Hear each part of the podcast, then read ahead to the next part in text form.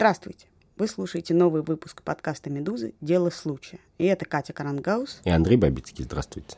Мы выходим каждую неделю, и каждую неделю мы находим новые случаи, новые этические вызовы. Мы ищем новые правила и новые границы. Нас интересует все неоднозначно. И сегодня мы хотим поговорить о насилии.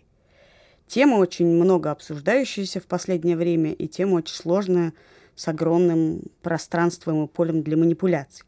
И этим нам ужасно интересно. А поговорим мы вот о чем. Всегда ли нужно верить жертве? Что делать в ситуации «она сказала, он сказал»? Что мы вообще считаем насилием? Неужели действительно никогда не бывает сама виновата? И какое наказание за домашнее насилие кажется нам адекватным? Такой списочек вопросов из ток-шоу на Первом канале. Мы ищем такую же популярность. Да. Поэтому вы можете подписываться на наш подкаст в iTunes или через что вы его там слушаете в андроиде. Первая история, о которой мы поговорим, она касается текста, который вышел на прошлой неделе на сайте «Такие дела», сайт, занимающийся сбором средств на разные благотворительные фонды и программы. Этот текст собирал деньги на фонд помощи жертвам насилия «Сестры» и был посвящен истории мужчины, который рассказывал, как жил в браке, где подвергался психологическому и даже физическому насилию со стороны жены. Ну, точнее сказать, что это даже не был текст, об этом мужчине, а это был на самом деле просто прямой пересказ его слов. Ну, от третьего лица это не был монолог, мне кажется, это важно э, в нашем дальнейшем обсуждении. Это был текст о нем с его слов. Слов жены его бывшей там не было. В качестве насилия упоминались мучительные ночные разговоры, когда она не давала ему спать. В качестве физического насилия был рассказан эпизод, в котором жена выливала ему на ногу кипяток. И сломал ребро. Да, и сломанное ребро. Текст вызвал некоторую бучу в узком журналистском кругу, потому что м, возник вопрос второй стороны, что мы знаем эту историю. Да, там важно еще что, что он рассказал историю своей жены, в том числе рассказал некоторые медицинские подробности о их совместной жизни и о ее здоровье. Сейчас текста нет, мы не будем пересказывать эти подробности, тем более мне кажется, что сама проблема журналистская этого кейса, мы можем ее оставить. Есть история, рассказанная только одной стороной. Спустя некоторое время этой бучи появляется история, рассказанная с ее стороны, где она упоминает все те же самые эпизоды, но рассказывает их совершенно по-другому. Он перестает казаться жертвой насилия, и жертвой насилия начинает казаться она. Да. Потому что выясняется, что он, она усыновила его ребенка, она теперь выплачивает ему алименты, кибиток был вылет ему на ногу, потому что он оскорблял ее маму, и так далее, и так далее, и так далее, и так далее. Она объясняет все те же эпизоды, только все это начинает выглядеть как обо- самооборона, в том числе сломанное ребро – это нечаянный удар пятки, когда они мило лежали на диване и болтали. Ну, там еще важно, что после ее рассказа ты вообще полностью по-другому смотришь на эту картину. Да. В его истории важно то, что это первый случай, когда мужчина с именем, с фотографией публично говорит о том, что он является жертвой насилия. В общем-то, я не знаю таких случаев больше. Ну, не знаю, помните фильм American Beauty? Ну я, да. Я отказываюсь быть жертвой. Да. Мне кажется, эта история очень интересна не только с точки зрения журналистских стандартов и вопроса предоставления второй стороны, который много обсуждался, а вообще про то, как мы верим в насилие. Ну подожди, верим в насилие, это что значит? Что мы слышим историю человека, который рассказывает, что с ним нечто совершено, как мы ему начинаем верить? Особенно если вторая сторона это отрицает. Простой ответ состоит в том, что никак. Это же правило про то, что журналист должен спросить две стороны. Оно придумано не потому, я не знаю, что журналистов надо загрузить работой. Оно придумано потому, что никакую историю ты не можешь понять, не понимая, что про нее думают две стороны конфликта. И не потому, что даже они врут и не договаривают и подбирают удобные для себя факты, а потому что это хорошо известно, люди просто видят жизнь по-разному. Вот если ты с какой-нибудь своей знакомой семейной парой, значит, какой-нибудь один эпизод обсудишь с мужем и с женой отдельно, то они, скорее всего, выдадут две разных совершенно картины, две разных интерпретации. Даже когда речь идет не о тюремном сроке, не о конфликте, не о насилии, а о чем-то очень маленьком и естественном. Ну хорошо, и вот э, происходит некий акт, который один человек считает насилием, возможно, и мы его считаем насилием. Второй человек, чем более очевидно это насилие, тем больше вероятность, что он будет это отрицать. Да. То есть в данной ситуации почему мы увидели ситуацию совсем по-другому.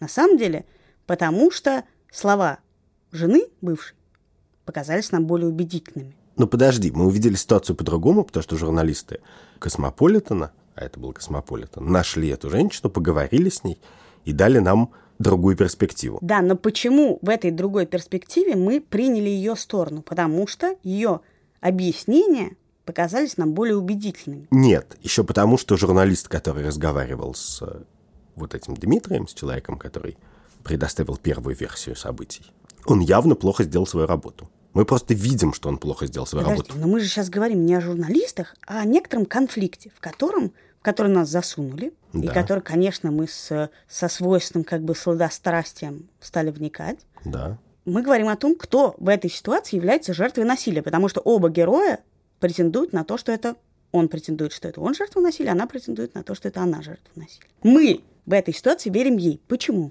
Так по понятной причине. Вот тебе рассказывают историю. Историю рассказывает не Дмитрий, а журналист. А потом проходит неделя, и ты понимаешь, что журналист этот плохо сработал, просто некачественно. Просто он не очень критически относится к сбору информации. Поэтому этому журналисту мы в данном, по крайней мере, конкретном случае перестаем верить. А дальше есть более интересный вопрос. Интересный вопрос такой, что есть факт насилия или его нету. Нет, она не отрицает факт кипятка. Нет, на подожди ноге. секунду. Кипяток на ноге не всегда есть насилие. Мне кажется, ты немножко лукавишь, потому что тут есть как бы вера, основанная не на работе журналиста, а на работе аргументов, языка и позиции, которая высказывает сторона жены и которая тебе симпатичнее, и поэтому ты ей веришь. Вот ты, например, выкладывал несколько месяцев назад в своем фейсбуке монолог девушки, Да. э, которая рассказывала о преследовании ее бывшего молодого человека, известного радиоведущего. Да. Ты выложил одну сторону конфликта, ты не спросил его, ты не поинтересовался, как, э- как, какова эта ситуация. Ты это выложил и предложил мне, как своему Facebook-другу, тоже поверить тебе, что эта история правдива. Но я не понимаю на основании чего, потому что он потом это отрицал. Конечно, я могу тебе сказать, почему я это сделал. Я это сделал, потому что у меня есть мои очень хорошие основания полагать, что это история и эта интерпретация событий соответствует действительности, потому что она случалась вокруг меня, потому что мой близкий друг видел эту девушку непосредственно после нападения и ездил с ней в милицию и так далее. И я что я делаю? Именно что я свою репутацию ставлю на кон в данном случае. Я говорю, поверьте мне на слово. Потому что публичность и огласка и разговор об этой истории могут спасти жизнь или спасти нас от какого-то безумного насилия. Доказать я это, как всегда в таких случаях, часто не могу. Милиция не заводит дело. Соответственно, все, что я могу, это на самом деле, конечно, просто рискнуть своей репутацией. А потом, если окажется, что все это выдумано, то вы перестанете мне верить.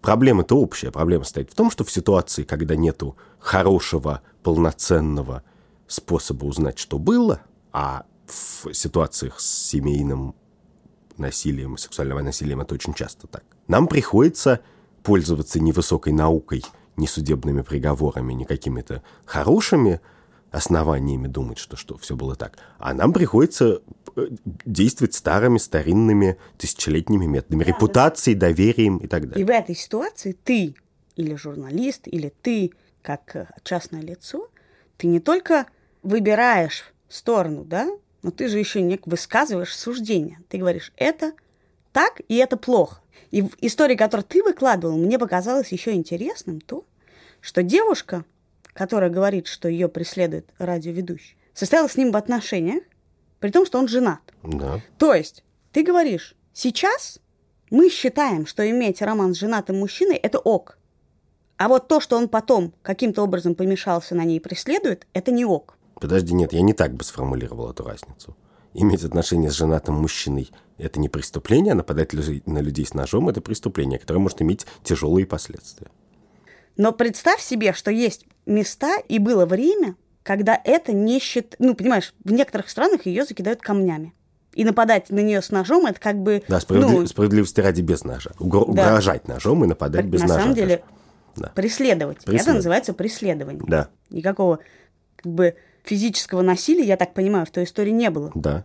Ну, понятно, что у меня есть ценности, да. Ценность человеческой жизни для меня гораздо ценнее, чем ценность уже неполноценного, как мы знаем из внешних источников брака. Да, человеческая жизнь – это абсолютная ценность. Конечно, все, что я говорю и пишу, не противоречит этой ценности. Не все, наверное, в пользу ее, не каждым своим словом я пытаюсь защищать гуманистические ценности, но, в принципе, понятно, что да, я из этого исхожу. Да, я просто тебе говорю, что таким образом, на самом деле, что является преступным, это вещь очень необъективная. В какой-то стране, в Иране, преступным является не тот акт, который нам сейчас и тебе в своем Facebook кажется преступным. Подожди, он мне кажется точно таким же преступным и в Иране. Просто в Иране, может быть, в некоторых частях Ирана не так лилировать к фейсбучной общественности, не так эффективно использовать Нет, механизмы общественного давления. Факт ее адюльтера гораздо страшнее, чем факт того, что он ей угрожал. Конечно, может быть, в Иране этот текст, вот тот текст, который был написан от первого лица и который я расширил, был бы написан по-другому. Я не сомневаюсь, что есть люди, которые просто не ценят человеческую жизнь, которые вообще говорят, считают, что женщина — это предмет. Нет, нет, я тебе пытаюсь сказать про то, как мы измеряем насилие? Что есть вообще насилие? Это как бы вторая часть приготовления. Нет, подожди, но про супружескую измену можно что угодно сказать, но это не насилие. То есть даже те люди, которые за это побивают камнями, они не побивают камнями не потому, что это насилие, а потому что это что-то, это какая-то другая вещь. А я не люблю насилие и считаю, что бороться надо с насилием во всех формах. А с ненасилием, даже если оно мне неприятно, я считаю возможным не бороться. Я просто говорю про то, что наше представление о том, что является насилие, оно субъективно, и оно все время меняется. И, и давай перейдем ко второй части и поговорим о том, что вообще мы называем насилие, и было ли это насилием, например, 20 лет назад. Вторая история, которую я бы обсудила, или с помощью которой я бы обсудила, что мы считаем насилием, это история про самую известную жертву насилия в России.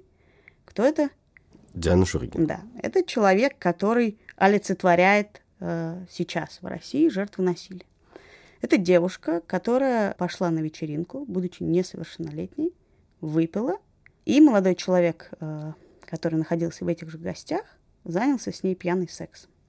После чего э, его посадили, а Диана Шурыгина пять раз э, была на программе Андрея Малахова. Ну, причем еще в недружественной, насколько я понимаю, для нее атмосфере. Это по-разному развивалось. Материал о том, кто такая Диана Шурыгина, это самый популярный материал на сайте «Медузы». Эвер, обсуждение кейса Дианы Шурыгиной происходило по всей России, по, во всех СМИ и повсюду, и во всех аспектах. Говоря о ней, мне кажется, можно понять, что в нашем обществе считается насилием, а что нет. Расскажи. Например, все защитники э, молодого человека, который сидит, а их довольно много, считают, что это не было насилием, а именно, что она сама виновата. Но тут есть, мне кажется, две разных проблемы. Одна проблема было ли насилие? Потому что вот ты говоришь, что мы считаем насилием. Но вообще-то интересный вопрос, что считает насилием два человека, которые участвовали в некотором взаимодействии, и у каждого из них в голове есть совершенно искренняя картина того, было это насилием или нет. Они могут потом врать или не врать, но важно, что эта картина есть, что они могут быть искренне разными, и вообще-то теоретически возможно очень насильственные внешние ситуации, в которых обе стороны абсолютно довольны и счастливы, и не считают. Ну, мне кажется, в России огромное количество семей, в которых происходит насилие, которые люди не осознают Нет, как насилие. Вот, но проблема вот в чем, что иногда они осознают его как ненасилие. Почему? Ну, то есть понятно, что в э, мазохисты осознают насильственное действие как ненасильственное. И поэтому мы не имеем права считать его насильственным. Более сложный вопрос, когда человек становится жертвой насильственного действия и не осознает его как насильственное, потому что, например, все вокруг говорят, да ты что, это нормально, всех бьют, бьют, бьет, значит, любят, поэтому как бы не переживай. И тут, мне кажется, нет очевидного ответа на вопрос. Понятно, что поскольку это культурно обусловлено, да, то мы можем и должны как-то пытаться изменить культуру в такую сторону, чтобы люди понимали, когда они становятся объектом насилия, и могли возвысить голос. Но тут интересная штука состоит в том, что, как ты понимаешь, 99% случаев насилия просто не доходит ни до суда, ни до прессы, никуда, ровно потому, что жертвы вообще это не умеют для себя сформулировать или не хотят для себя сформулировать как насилие. И что, в этой ситуации мы все равно считаем это насилием? кто есть судья насилия. Проблема вот в чем, что так устроено человеческое взаимодействие, что очень сложно, практически невозможно, если человек говорит, да нет, все в порядке, сказать, нет, ты стал жертвой. Вот дело об изнасиловании, да, в России дела об изнасиловании, это дела так называемого частного обвинения. То есть, чтобы посадить насильника, нужно, чтобы жертва написала заявление.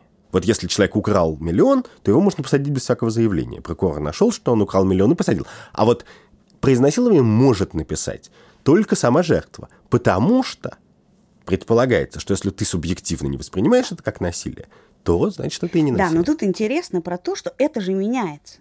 Условно говоря, 15 лет назад представить себе кейс Дианы Шурыгиной довольно сложно. Конечно, мы Была делаем... другая мораль и другая ситуация. То, что сейчас мы можем воспринимать как насилие, 15 лет назад, например, когда это происходило, общественно так не воспринималось. Конечно, а у кроманьонцев никакая почти степень насилия не воспринималась как насилие, что с чем надо бороться, потому что мы наблюдаем прогресс нравов. Я очень рад этому. Хорошо, вот про, про вторую часть, про сама виновата, да, про аргумент, который возникает очень часто в разговоре о Диане Шурыгиной и возникает на самом деле всегда в любом, под любым постом э, флешмоба «Я не боюсь сказать», который проходил год назад, где люди рассказывали о насилии Угу. с ними произошедшем.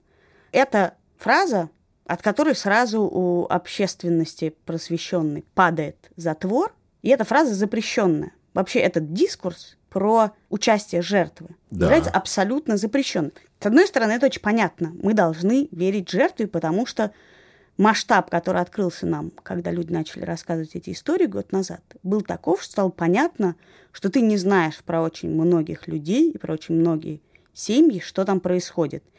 И во многое бы никогда не поверил, если бы это там од- один раз тебе кто-то рассказал. Но масштаб этих историй говорит о том, что этого много, что люди боятся об этом говорить, что это происходит с разными людьми и в разных обеспеченных и там, интеллигентных семьях.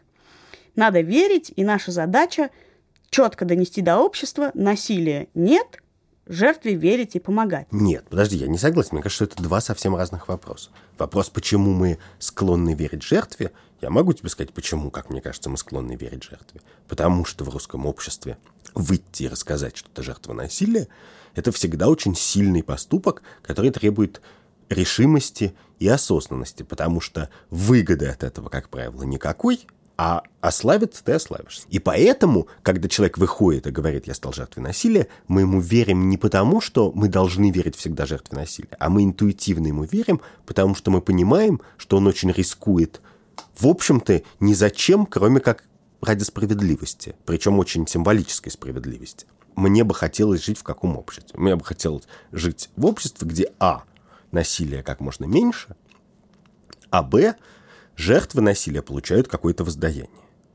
И строго говоря, то, что кто-то гниет, значит, в тюрьме, это совершенно не для любого человека воздаяние. Вообще, я бы не сказал, что это единственное и естественное желание человека видеть, как твой обидчик гниет в тюрьме.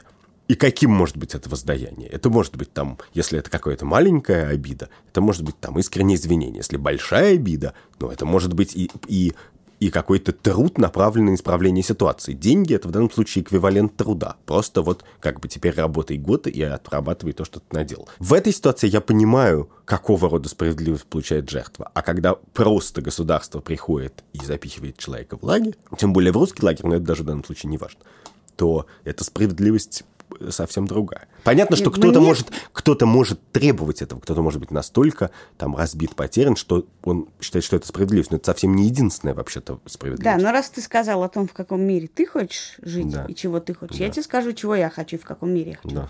Я хочу понять, э, как меняются наши представления о насилии и как-то понять, каким образом формализовать этот процесс. Потому что они меняются, на самом деле, очень неравномерно. У нас есть часть страны, в котором люди могут избивать друг друга ногами или свою жену и детей ногами. И никто из них не считает, что это ситуация, э, в которой происходит что-то не то. А есть часть общества, вот я вчера прочла семейного психолога текст, который утверждает, что фраза матери по отношению к ребенку «ты моя радость» является психологическим насилием, потому что она таким образом перекладывает на него ответственность за свои эмоции. Угу. И я в этом смысле хочу понять, какова скорость этих изменений, да, и имеет ли смысл нам как бы рассматривать этот крайний случай про психологический перенос своих эмоций, если у нас полстраны избивает друг друга ногами. Это первая часть. А вторая часть, которая кажется мне важной, я понимаю, почему мы запрещаем людям говорить «сама виновата», потому что у нас в стране людей избивают ногами, и если мы будем сейчас обсуждать, что происходит, да, могла ли она быть частью вины, то у нас продолжат людей избивать ногами. Но я считаю, что рассматривать насилие только со стороны агрессора, да, только со стороны человека это насилие совершающего, не рассматривая ситуацию и поведение жертвы и вообще роль жертвы в этой истории, неправильно, потому что это нас никуда не движет. Более того, я, когда были декриминализированы в России побои, полгода назад примерно, разговаривала с психологом, более разумным, чем тот, которого я читала вчера, который рассказывал мне, что вообще-то у нас большинство семей живут в отношениях, описанных Карпманом, так называемый треугольник Карпмана, где люди все время играют одну из трех ролей – преследователь, спаситель, жертва. И что вот этот цикл, в котором они существуют, его очень сложно сломать с обоих сторон. Проблема не в том, что ты уберешь агрессора, угу. И эта проблема решится, а в том, что люди эти привычные роли все время меняют, и они в следующих отношениях, скорее всего, будут выстраивать в таком же треугольнике. Мне кажется, что запрет на фразу «сама виновата», он происходит тоже из нашей неуверенности, нашей неспособности отличить насилие от ненасилия во всех точных случаях. Потому что понятно, что когда человек говорит «она сама виновата», он имеет в виду «она провоцировала, она играла в некоторую игру, участвовала в некоторой взаимной игре», которую обе стороны трактовали вот таким образом. Не знаю, «возьми меня погрубее», я не знаю, ну как-то так. Можно себе предположить, что в некоторых отношениях это вполне важная часть близости. Нет, мне кажется, ты утончаешь. Ситуация про сама виновата. Речь идет о том, что Девушка шла ночью в мини-юбке, он ее изнасиловал, она сама виновата. Нет, но есть еще, И да. понятно, что мы, запрещая этот аргумент, говорим о том, что это не может являться оправданием насилия. Да. Что человек не зверь, он должен контролировать себя. Это или она была пьяная, или вообще она была без юбки, неважно. Это не может быть оправданием насилия. Но мы не говорим о том, почему эта ситуация, это длина юбки или ночь или что-то являются в принципе ситуацией, создающей, как бы искушающей и провоцирующей насилие в принципе. А ведь есть ситуации, которые сами по себе, вне зависимости от участников событий, могут провоцировать и быть пространством для насилия. Подожди секунду, если я иду вечером, а мимо идет девушка в короткой юбке, я это не воспринимаю как пространство для насилия, и я понимаю, что, в принципе, есть такая степень безответственности и подчиненности своим инстинктам, когда, наверное, ты это мыслишь по-другому. Ну да, в принципе. Бывают культурно, ты понимаешь, что бывают страны, в которых это очевидно неприличный и очевидный вызов, так? Бывает Конечно, же? мы не в такой стране живем. Мы живем не в такой стране, но если эти ситуации в нашей стране возникают, мне кажется, что просто сказать, что человек в этой ситуации всегда виноват, мы не будем даже осматривать, что к этому привело, оно неразумное. Не потому, что она виновата, а потому что отрицать эту часть неразумно. Мы научились, условно говоря, в разводе уже говорить о том, что это вина обоих людей. Я тебе говорю, есть важная вещь – эмпатия к жертве, безусловное да, да. принятие жертвы. Да. И мы запрещаем говорить «сама виновата», потому что есть огромное количество людей, которые табуном побегут объяснять что она виновата. Мы запрещаем это говорить, потому что жертва находится в очень уязвимой ситуации. Но я тебе говорю, что решать проблему домашнего насилия и общественного насилия нельзя, отрывая агрессора от жертвы и все это вместе вырывать из контекста, в котором это происходит. Конечно, конечно. Но ты это описываешь, исходя из какой-то социальной реальности, которая нас не окружает. То есть я думаю, что в городе Бергене в Норвегии – наверное, вот все, что ты говоришь, уже можно обсуждать, хотя и то не до конца. А в России возмущение, которое мы тут же испытываем, слушая слова про «сама виновата», происходит в первую очередь от того, что мы видим эту социальную реальность, в которой, конечно же, до ситуации, когда до той тонкости, о которой ты описываешь, когда психологи, я не знаю, на семейной терапии разговаривают с людьми и так далее. Нам еще дожить и стремиться из целой парсеки пробежать. Потому что пока что ситуация такая, что действительно как бы сотни тысяч миллионов женщин насилуют, действительно многие люди даже не считают нужным, значит, в, э, высказать какую-то поддержку и встать на их сторону, объясняя это безумной фразой про «сама виновата». И как бы это важно, в какой социальной реальности мы живем. В том-то и дело, что, что в ситуации, когда полстраны, как ты выражаешься, бьет друг друга ногами, нужны правила и какие-то эвристические практики, то есть способы понимать, что происходило, пригодные для страны, где все друг друга бьют ногами. А для страны, где все все понимают, спокойно и честно рассказывают о пережитых травмах, я не знаю, не боятся пойти в полицию там, или позвонить родителям, так, чтобы родители, значит, на них за это не наорали. Я не знаю, ну что-то. В этих странах, наверное, вот есть те проблемы, которые описываешь ты. Но мне кажется, что я хотел бы дожить до того времени, когда актуальность, актуальность этой повестки перевесит актуальность просто банального, как бы, что нельзя насиловать людей. Мне просто кажется, что со свойственной нам страстью и яростью социального осуждения мы полностью дегуманизировали агрессора, и это не поможет нам решить проблему, и я тебе сейчас попытаюсь объяснить, почему. Третья история такая. Австралийский студент приезжает в Ирландию. Там знакомится с девушкой. У них случается любовь. Они идут на вечеринку. Она выпивает. Первый раз в жизни. Ей становится плохо. Он берет ее на руки, несет домой, раздевает и занимается с ней сексом. С бездыханной. Ну, а, нет, она не была бездыханна. Она не могла сопротивляться, не сопротивлялась, даже не, не угу. могла, не могла, не сопротивлялась. На следующее утро она проснулась в ужасе полном, и полном раздрае, с осознанием того, что над ней он надругался. Он уезжает в Австралию, и, как пишут на разных сайтах, ты не поверишь, что случилось потом. Девять лет она дико страдала, очень переживала все, что с ней произошло, ходил к психологам, что-то, что-то. И спустя 9 лет она написала ему письмо о том, что она считает, что он совершил над ней насилие, и что она не может это как-то переварить. И он ей ответил, что он совершенно э, раздавлен этим, и что он помнит это, и совершенно не понимал, что он совершает насилие. Между ними завязалась переписка, которая спустя еще 9 лет привела к их встрече в Кейптауне посередине пути. Угу. На мысе Доброй Надежды. Да, после чего они написали книжку, которая называется «Юг прощения». И с этой книжкой они объездили полмира и читают лекции на Теди в разных местах. И эта книжка — это их попытка, их вдвоем жертвы и агрессора, разобрать эту ситуацию, почему это произошло, что произошло, и как-то простить себя и друг друга. Мне кажется, это ужасно крутая история, потому что она представляет агрессора, представляет человека, совершившего насилие, человеком. Мне кажется, это ужасно важная вещь, потому что мы рассуждаем о насилии только с точки зрения непозволительности, нетолерантности к этому и отказа слушать вообще, что бы то ни было с точки зрения агрессора.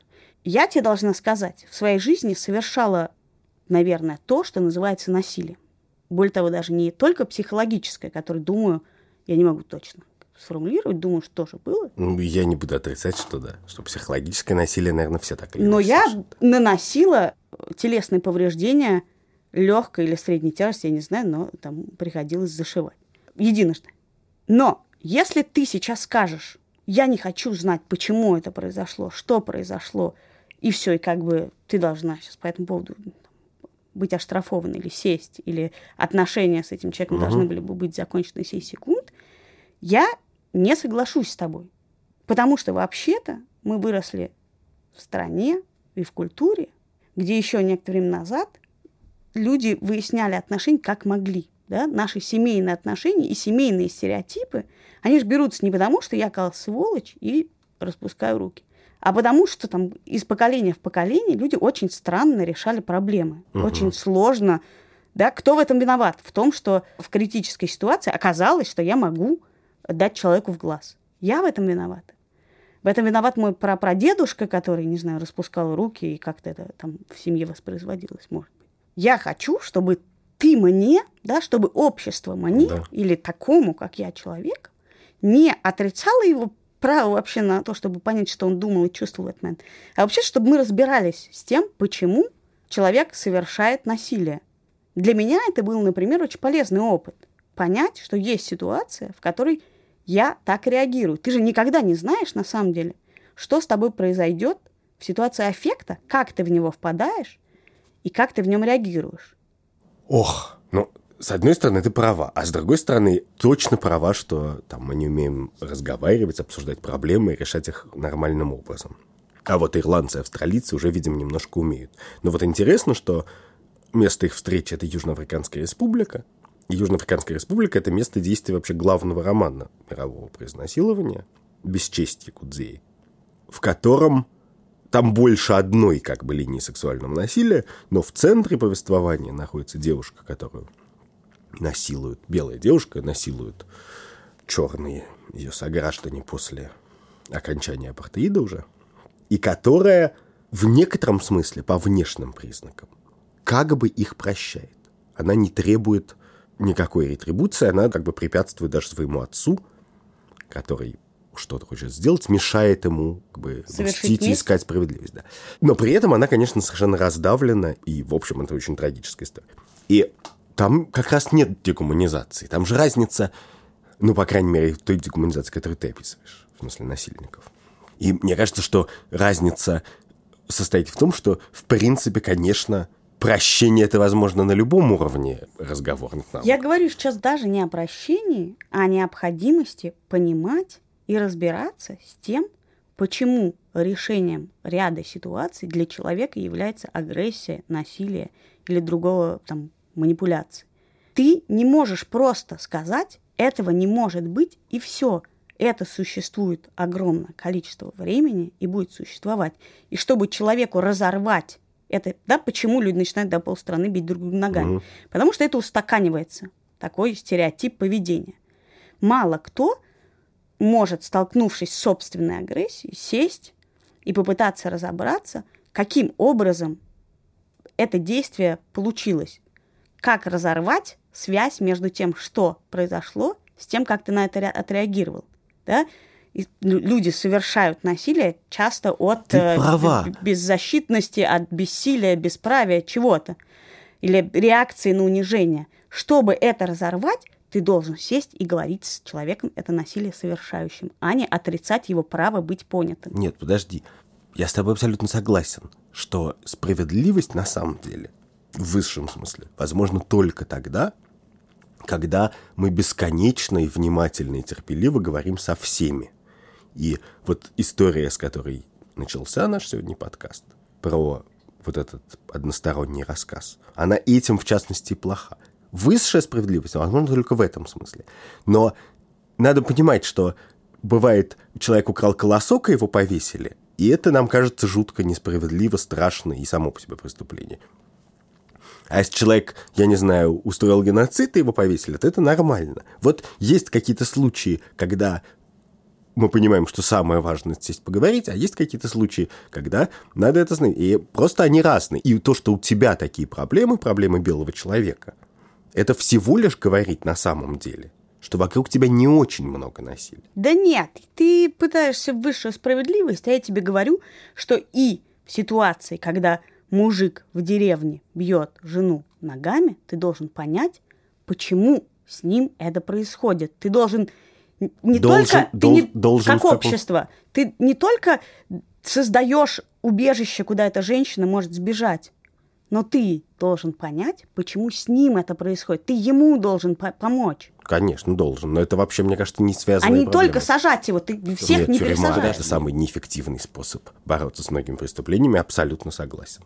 Но я, кстати, должен заметить, что по поводу разговаривать, что европейская цивилизация в некотором смысле началась с того, что люди решили не разговаривать с насильником,